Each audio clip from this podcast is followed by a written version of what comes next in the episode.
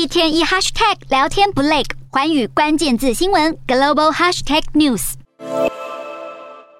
向来交恶的伊朗与以色列再度杠上。以色列外交部长拉皮德十三号在所属政党未来党的议员会议中表示，伊朗特工几次试图对在伊斯坦堡度假的以色列人发动攻击，呼吁国人尽快离境。